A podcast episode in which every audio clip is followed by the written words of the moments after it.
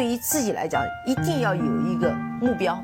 一个企业，它真的要对什么人负责任？嗯，要对社会负责任，嗯，对员工负责任，对股民负责任。这个三个责任，一个国家的发展，实体经济是永远是是顶梁柱。各位好啊，给你一个真实生动的格力电器，我们给的比你要的多。今天是二零二一年的八月二十五号，是一个周三。我相信各位听到节目这一刻呢，应该如果你持有万科的话，如果你持有让你糟心了一两年的万科的话，那个万科的股息分红已经也到达你的账户了。对白老师来说啊，格力和万科是我主要的分红的来源。有好几位网友问我，白老师你分红拿了多少啊？我觉得应该算是一笔钱吧，能不能覆盖我每年的生活支出，好像还差那么一点点。虽然白老师的生活也相对是比较简单和朴素的，所以呢，我要继续的努力。咱们今天这期节目啊，先从两个小故事开始，好吗？我前两天在雪球啊看到了一篇文章，文章题目呢是这样写的：第一次分红超过了年薪。他讲的也是他收到格力电器的分红的时候呢，他的一些感受吧。他说收到了格力电器四十八万元的分红，他还专门给了一个截图。他说啊，我从来没有收到过如此多的分红，要么是以前持仓比较少，要么是以前呢分红率比较低。那至少来看，现在格力呢高达百分之六点五一的股息率呢，是远远超过了普通银行理财的投资了。他说以前呢几万块的分红啊，也许不算啥，但是呢，当金额和数量值呢到达了四十八万这个量级的时候，感觉一下子就不一样了。这可是超过我一年的。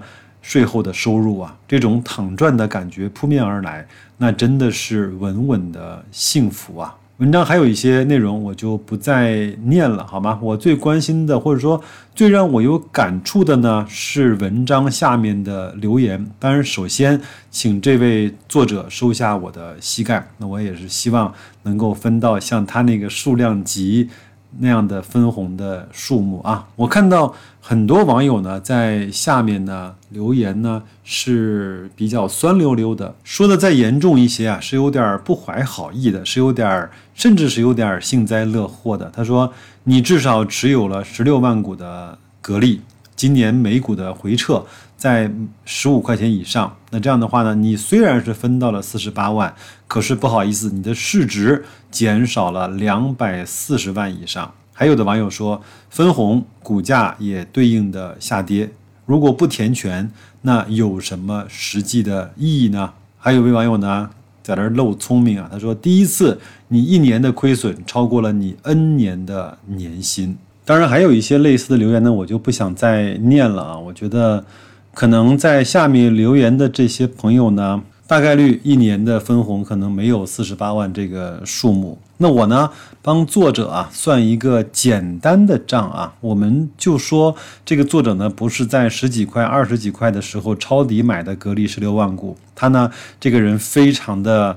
不走运跟非常的笨，他呢基本上是在四十五块到五十块买的格力，可以吗？这个应该算是一个相对比较笨的和不走运的倒霉熊了，对吧？为了计算简单啊，我们说他的十六万股呢都是在五十块的价位买的，那合计呢他是花了八百万元。那么这次四十八万的分红对他来说就是一个百分之六收益的投资的回报率。我前面啊翻看了一下数据啊，在北上深杭这些一线城市呢，大概八百万元的房子的租金回报不会超过百分之二，甚至有一些局部的地区连百分之一都没有。我的意思不是要卖掉房子买股票，而是在两类的投资资产的对比中，可能白老师依然会选择把它变成优质公司的股权。我们再假设这位作者呢，他买的时间比较长，成本比较低，是在四十块，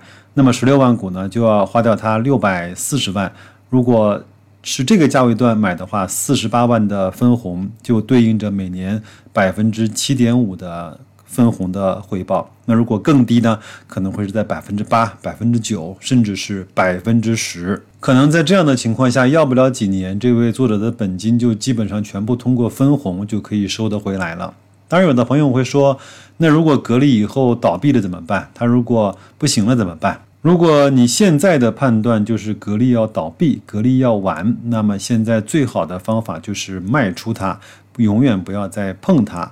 另外呢，我也相信各位都认可，一家公司从鼎盛到平庸变成衰败，它是需要有一个时间过程的。那么你对一家公司的衰败和平庸，它是有什么样的标准来去衡量呢？对于你来说，格力公司出现了什么样的事情，你就认为它？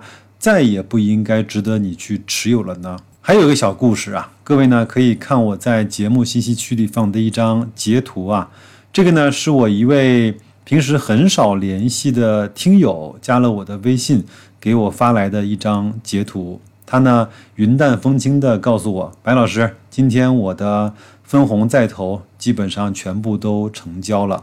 各位可以去看一看啊。在分红的次日九点半一开盘，他就以四十三元的价格买入了两万两千两百股，总耗资呢是九十五万四千六百元。首先，我也感谢这位朋友的真诚的分享啊，也从来没有想避讳白老师的意思。我觉得也收下我的膝盖吧。这位朋友呢，是我见过的有可能。分红最多的一个持有格力的持有者，当然他还告诉我，他认识另外一位朋友，合计大概持有六十万股的格力。这张图应该不会暴露他的一些个人的信息和隐私吧？我们也只是拿当成一个案例和一个谈资来去讲一讲吧。我有一个感受啊，就是当你。突然的明白了，你要去疯狂的收集一家上市公司在低价位时候的那个股权的数量的时候，你就会对价格的涨跌不是那么明显了。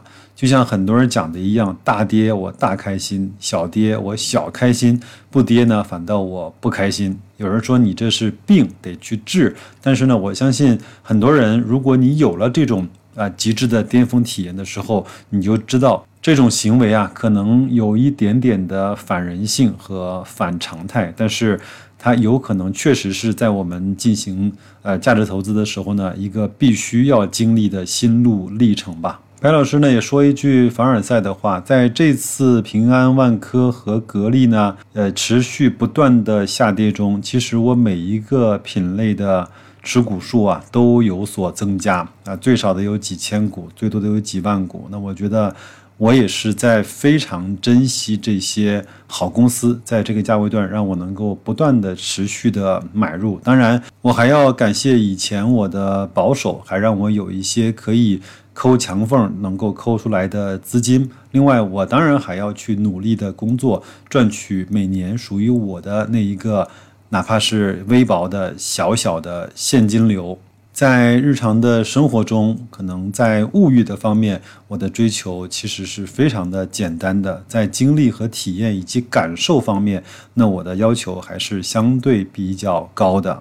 我喜欢去进行一些高质量的社交，我喜欢跟家人、跟孩子有高质量的相处和陪伴。我希望和比我厉害的人在一起沟通和学习。我希望做一些。对我来说，能力上、见识上和体验上能够略微有一点点挑战的事情和工作，我知道坚持是一种美德，而坚持更是一种能力。最后呢，我特别想向大家说的一句话就是：我爱分红，我爱这些好的公司源源不断的给我利益的回报。